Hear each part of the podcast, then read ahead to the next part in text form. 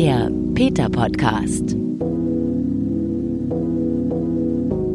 Willkommen zum Peter Podcast. Ich bin Gesine Kühne. Und mal abgesehen davon, dass ich persönlich die Arbeit mit Audioformaten generell besser finde als Fernsehen bzw. Bewegtbild, für das Thema heute bin ich mehr als glücklich, dass es beim Podcast kein Bild gibt. Das Thema ist nämlich Wissenschaft statt Tierversuche. Das fordert Peter. Das Wörtchen statt sagt es, Tierversuche müssen abgeschafft werden. Die Wissenschaft muss umstrukturiert werden. Forschung verändert werden. Nur um mal eine Zahl zu nennen. Fast drei Millionen Tiere werden jährlich für Tierversuche in Deutschland verwendet, ist zu neutral und klingt so, als wären es keine Lebewesen. Also sag ich mal, missbraucht. Das Gesetz schreibt nämlich Tierversuche vor, wenn es darum geht, Medikamente oder Lebensmittel auf ihre Unbedenklichkeit zu prüfen. Das sind Bereiche, die, das behaupte ich jetzt mal, die oder der Otto Normalbürgerin ausblendet sich keine Gedanken darüber macht, weil essen muss man ja schließlich und Medikamente sind hin und wieder für die eigene Gesundheit wichtig.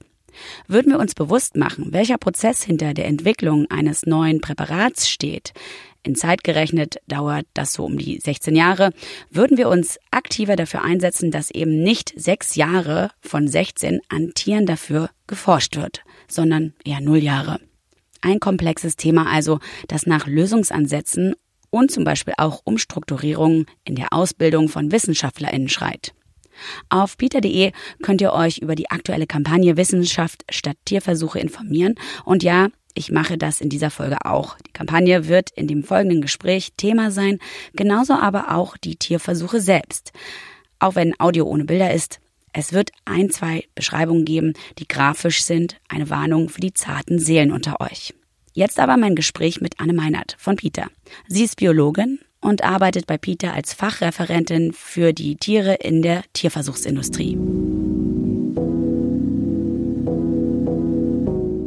Ich sage willkommen an. Ich freue mich, dich zu sehen. Wenn auch durch den Computer, weil wir uns per Zoom treffen, weil wir an unterschiedlichen Orten sind. Aber schön, dass du dabei bist. Dankeschön. Ich freue mich auch auf unser Gespräch. Das Gespräch ist kein einfaches, weil es einmal ein, also ein, eine Thematik behandelt, die generell so grausam ist. Ähm, da geht, glaube ich, jeder, sogar auch FleischesserInnen gehen da d'accord, sagen, Tierversuche dürfen einfach nicht sein. Das ist so eine Handlung, die jegliches, äh, ja, also das, das hat nichts von Menschlichkeit. Das ist einfach wirklich nur furchtbar. Ähm, das Thema ist ja Wissenschaft statt Tierversuche und wir werden uns in diesem Gespräch so langsam dahin hangeln, wie man Tierversuche am besten abschaffen kann. Gibt es denn eine genaue Definition von Tierversuchen? Wo fängt das genau an, so ein Tierversuch? Ja, also wenn man im, im deutschen Tierschutzgesetz nachliest, da geht es im Paragraph 7 und 7a um Tierversuche.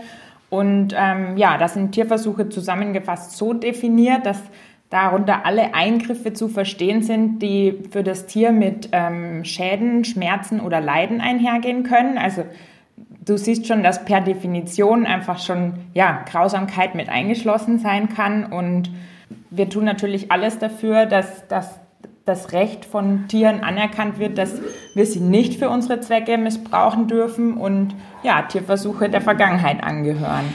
Wo fängt denn Leiden an? Weil ich denke da natürlich sofort auch an so psychische Sachen, weil ich glaube, das ist ja auch immer so eine Sache, wo Menschen dann vielleicht sich so Hintertürchen suchen und sagen, nee, das Tier spürt ja da gar keinen Schmerz oder so, aber das können wir ja gar nicht sagen, weil wir ja gar nicht in deren Gehirne reingucken können. Ja, für mich fängt Leid auch schon an dem Punkt an, wo ein Lebewesen seiner Grundbedürfnisse beraubt wird, wo es ein Leben lang eingesperrt ist, wo ein Mensch bestimmt, welches, welchen Zweck es zu erfüllen hat in seinem Leben, vielleicht nie Tageslicht sieht, ähm, seine Bedürfnisse wie Sozialkontakte oder einfach in der Natur unterwegs sein nicht ähm, erfüllen kann. Und das sind schon Punkte, wo man einfach angreifen muss. Und vielleicht braucht es nicht mal einen Schmerz, der zu fühlen ist, um ähm, ja, abzustecken, wo Leid beginnt. Mhm.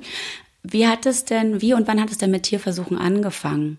Wenn man da ein bisschen recherchiert, geht es tatsächlich schon Jahrhunderte zurück. Also die ersten Überlieferungen, Berichte ähm, sind schon Jahrhunderte alt. Ähm, daher kommt auch noch der Begriff Vivisektion. Also damals wurden wirklich auch Tiere bei Bewusstsein, bei lebendigem Leibe aufgeschnitten. Ähm, ja, auch jetzt Jahrhunderte später haben wir noch Millionen Tiere, die, die jedes Jahr missbraucht werden für Versuche.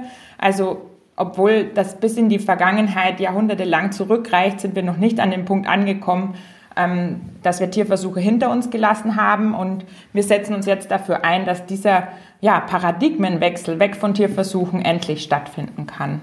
Was ist denn so ein klassischer Tierversuch? In Deutschland ist es so, dass der größte Teil der Tiere ähm, in der Grundlagenforschung und für regulatorische Tests missbraucht wird. Äh, unter Grundlagenforschung versteht man eigentlich alles, was nicht ähm, schon einen von, von vornherein festgelegten Zweck hat. Also da wird sozusagen aus Neugier geforscht, man versucht neues Wissen zu erlangen. Da zeigen auch Studien, dass, dass die wirklich relevanten Ergebnisse aus dieser Forschung sehr begrenzt sind. Und ja, wenn man an Grundlagenforschung denkt, ist zum Beispiel ein typischer Versuch, dass Tieren der Schädel aufgebohrt wird und sie eine Elektrode in ihr Gehirn bekommen und ja, einfach Experimente zur Hirnaktivität durchgeführt werden. Da, da brauche ich, glaube ich, niemanden erklären, wie, wie grausam das ist oder wie sehr Tiere in, in solchen Experimenten leiden. Aber es gibt ja nun auch, also es gibt ja auch so definierte, also nicht nur Grundlagenforschung, sondern ich stelle mir das so vor, Arzneimitteltests werden ja auch mitunter an Tieren durchgeführt, bevor quasi Menschen sich als Probanden bereitstellen.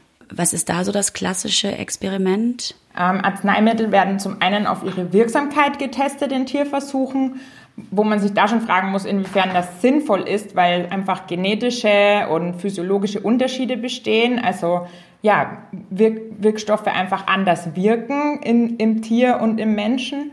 Ähm, zudem sind viele menschliche Krankheiten kommen im Tierreich einfach nicht vor. Das heißt, in der Forschung werden die Tiere künstlich krank gemacht, damit man anschließend ähm, die Heilung an ihnen testen kann.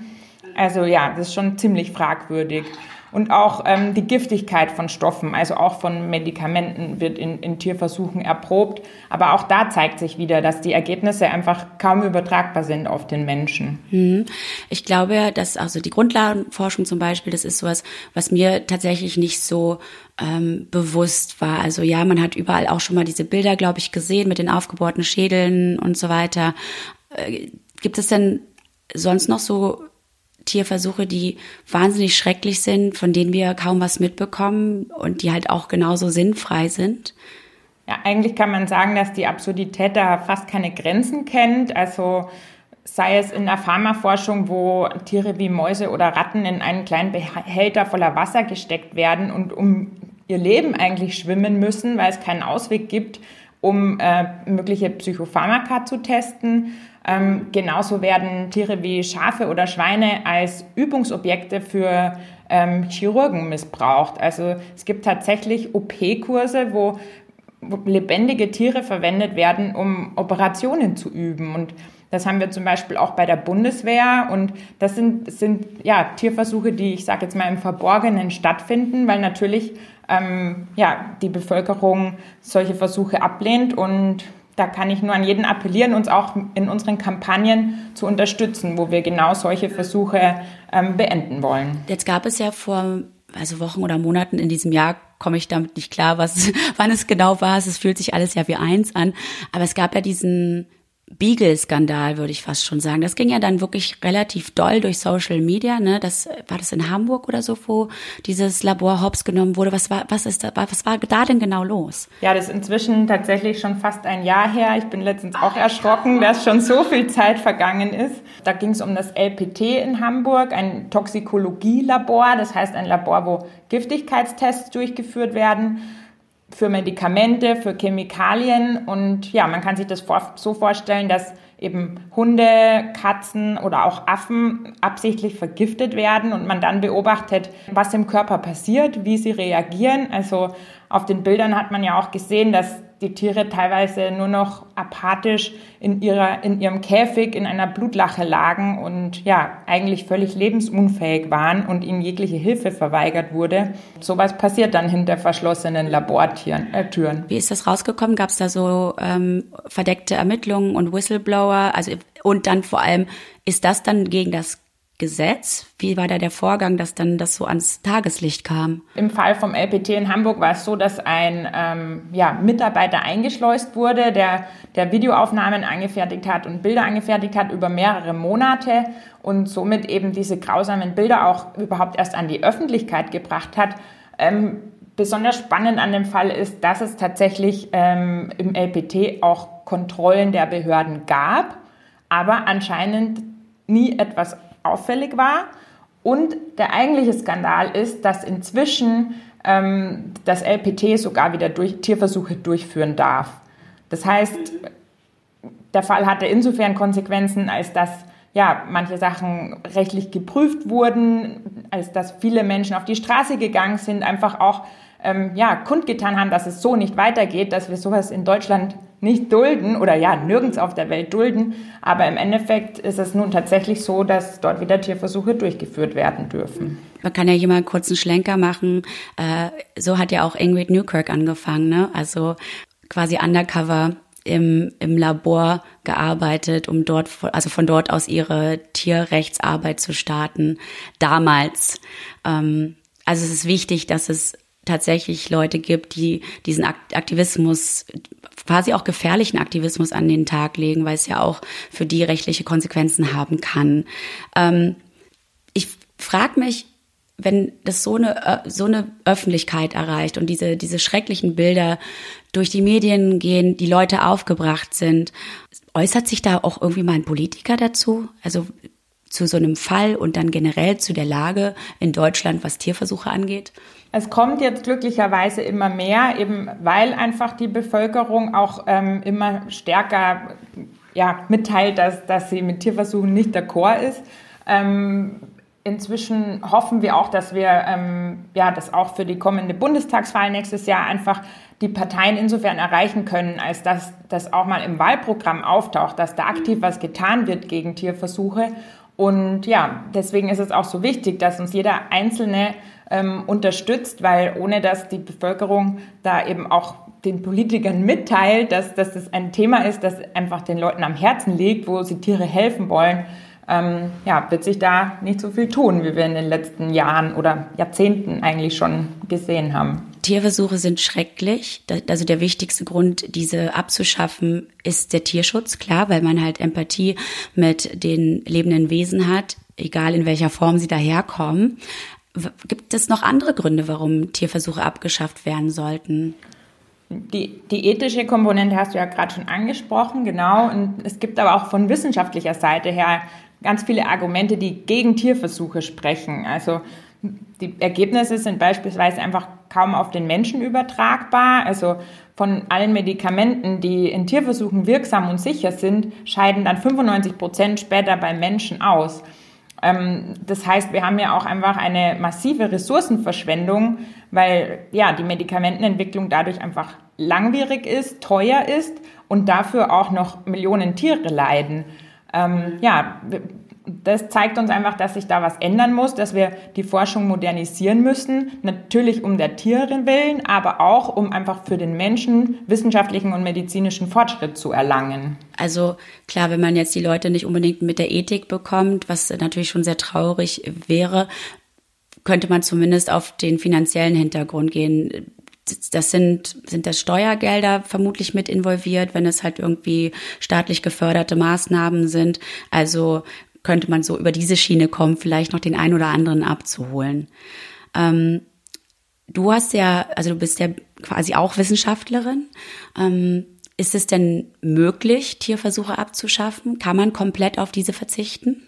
Es ist nicht nur möglich, dass wir diese abschaffen, es ist auch wirklich absolut nötig. Also tierfreie Methoden sind schon zahlreich vorhanden. Das Problem ist, dass, dass sie nicht genügend weiterentwickelt werden, dass es einfach an der Finanzierung hapert und der flächendeckende Einsatz einfach nicht so funktioniert, wie er sollte. Und genau da können wir ansetzen, dass wir einfach finanzielle Mittel so verteilen, dass diese tierfreien Methoden weiterentwickelt werden und auch flächendeckend eingesetzt werden und nicht irgendwo in der Schublade verstauben, weil, weil das Geld nicht da ist, den flächendeckenden Einsatz voranzubringen. Das heißt, es gibt eh schon, schon Bewegungen, quasi Grundvoraussetzungen für tierfreie Methoden. Genau, gibt es schon. Also so die Herangehensweise ist eigentlich, dass man, weil man ja auch für den Menschen aussagekräftige Ergebnisse möchte, auf menschliches Material zurückgreift, also zum Beispiel auf menschliche Zellen, dass man ähm, ja sogenannte Organoide herstellt, die zum Beispiel aus menschlichen Leberzellen bestehen und dann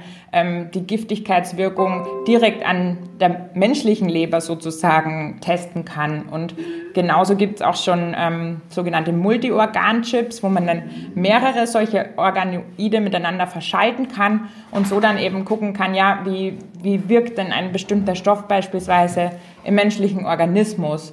Und so bekommt man eben dann auch Ergebnisse, die auch wirklich für den Menschen eine Aussagekraft haben. Ich habe jetzt gerade wirklich, als du das sagtest, dass es ja die Entwicklung gibt und man halt diese quasi menschlichen Organoide herstellen kann.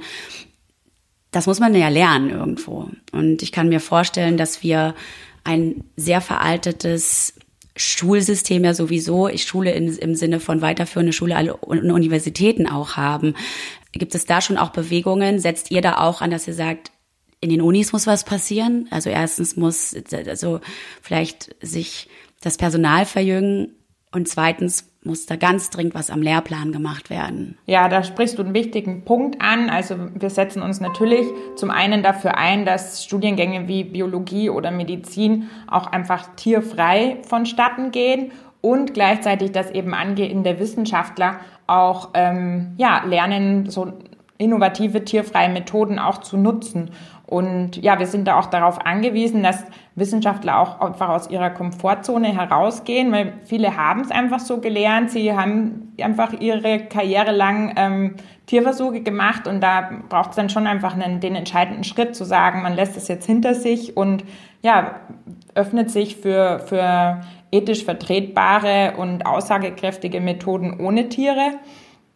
Genau, und wir haben beispielsweise ein Wissenschaftskonsortium, ähm, das ist eine Partnerorganisation von uns, die ganz gezielt da ansetzen bei der Weiterverbreitung, Weiterentwicklung von tierfreien Methoden und da eben zum Beispiel unterschiedliche Forschungsprojekte fördern. Hast du eine Ahnung, wie schnell sowas gehen kann? Also ähm, da muss ja wirklich quasi im ja so im Urschleim angefangen werden, damit sich was verändert. Das sind ja Strukturen, die seit ja eigentlich fast Jahrhunderten gewachsen sind. Ne? Also das zu kippen äh, erscheint mir erstmal sowas von utopisch und dass man, also dass ich dann denke so boah, puh, wann können wir denn tierfrei äh, Wissenschaft durchführen? Wie schnell ist es denn möglich?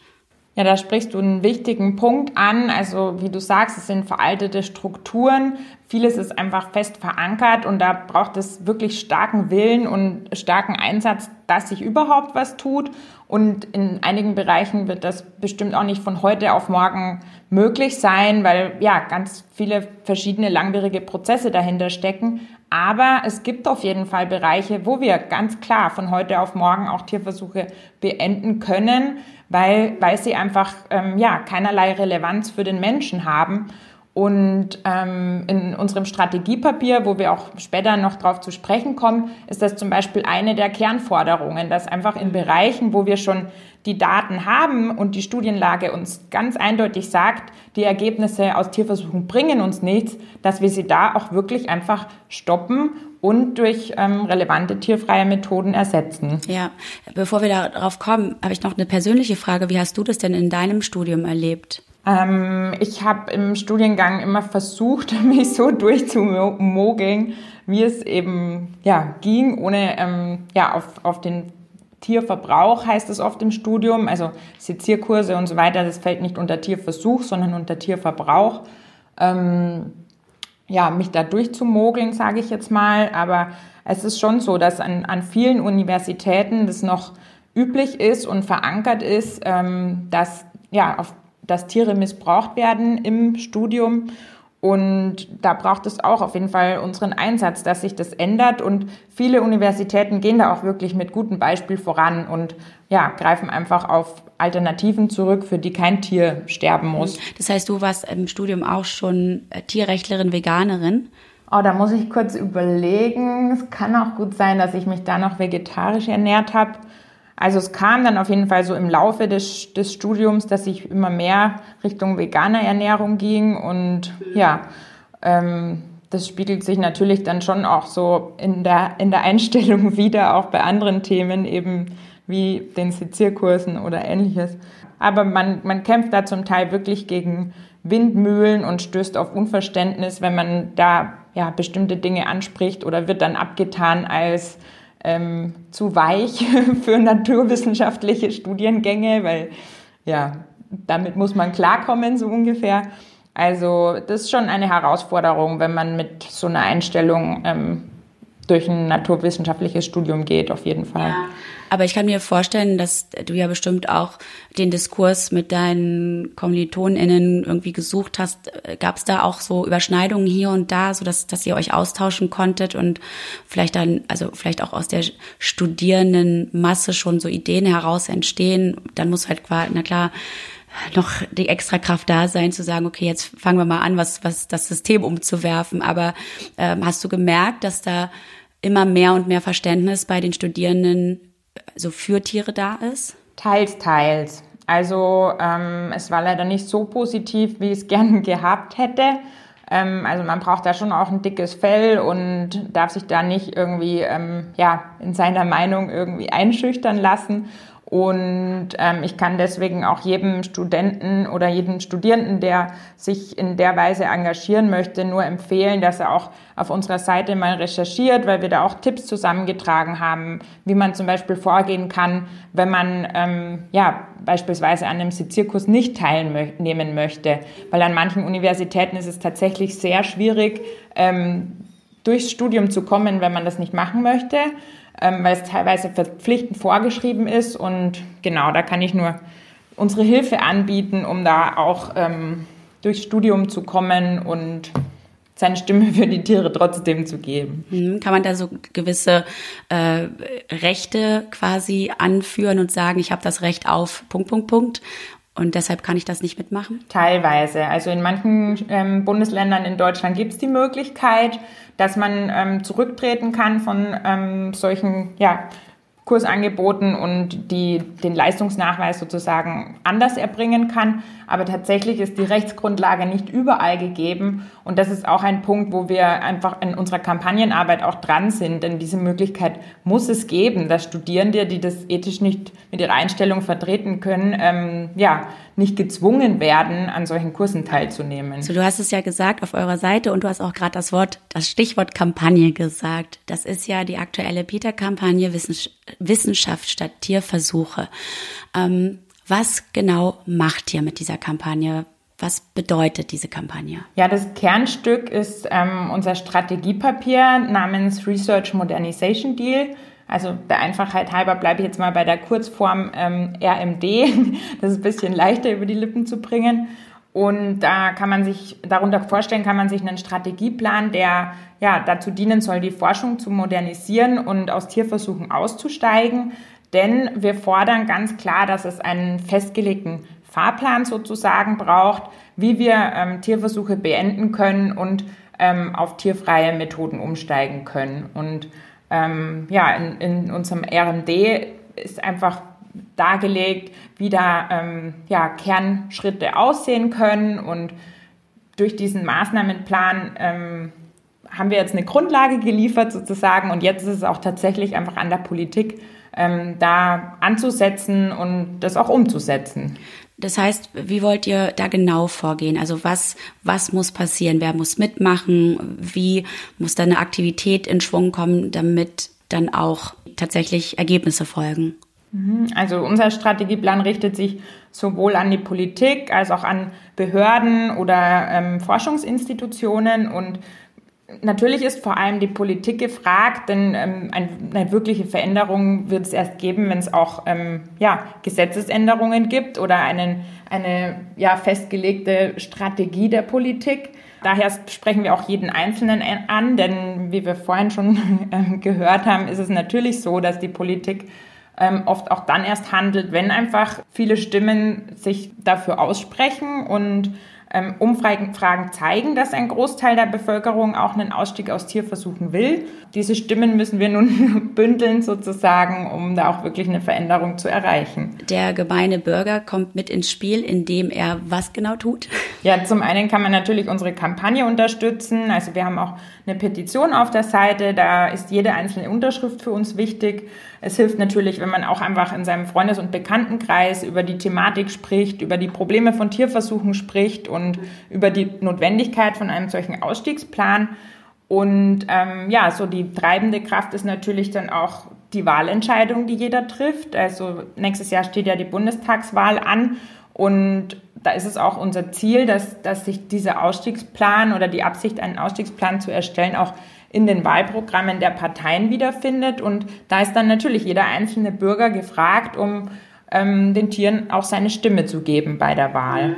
Jetzt ist es natürlich, clasht das alles mit Pandemie äh, gefühlt, haben alle Menschen Angst, weil die Arbeit nicht mehr so läuft, äh, wie sie laufen sollte, die Menschen nicht mehr verreisen können, wie sie gerne verreist sind, äh, das Leben fühlt sich beschnitten an, dann über also Tierversuche nachzudenken, klar, also ich glaube, man erreicht da schon viele, aber wie kommt die Info zu den Menschen, die sich gerade mit anderen Sachen beschäftigen? ja, wir, wir haben das Glück, dass wir auf, äh, dass wir sehr viele Unterstützer hinter uns haben, dass wir auch über unsere ähm, Online-Plattformen und unsere Social-Media-Kanäle ähm, ja viele Menschen erreichen. Gleichzeitig ist es trotzdem wichtig, dass auch Leute, die sich davon betroffen fühlen und die sich einsetzen wollen, ähm, ja diese Thematik auch weiter verbreiten, die Leute in ihrem Umfeld aufklären. Das ist halt wichtig, ne, dass das so, so ein bisschen ähm, also quasi die Kampagnenarbeit von Peter durch also ja so so Mund zu Mund Propaganda weitergetragen wird beziehungsweise einfach das Thema angeschnitten wird.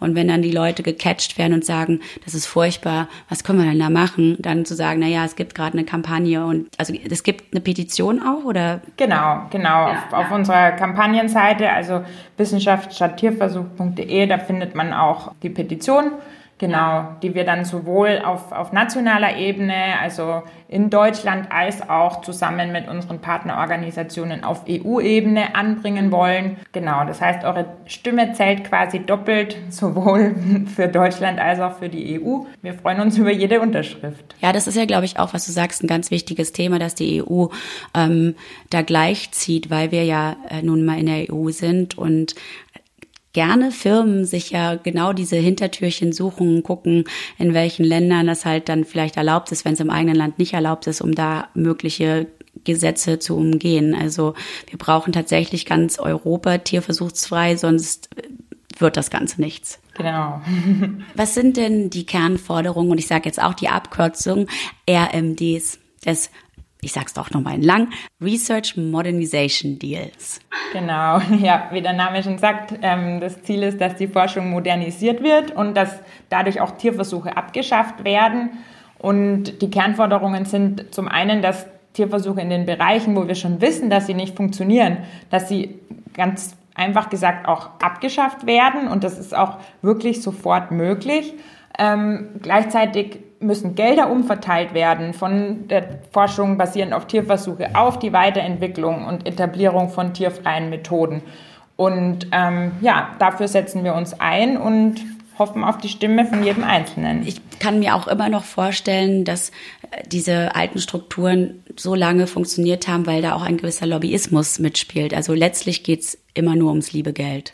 Ja, in vielen Fällen auf jeden Fall. Ähm, wie du sagst, es es geht ums Geld. Es sind auch einfach viele Industriezweige, die an Tierversuchen verdienen.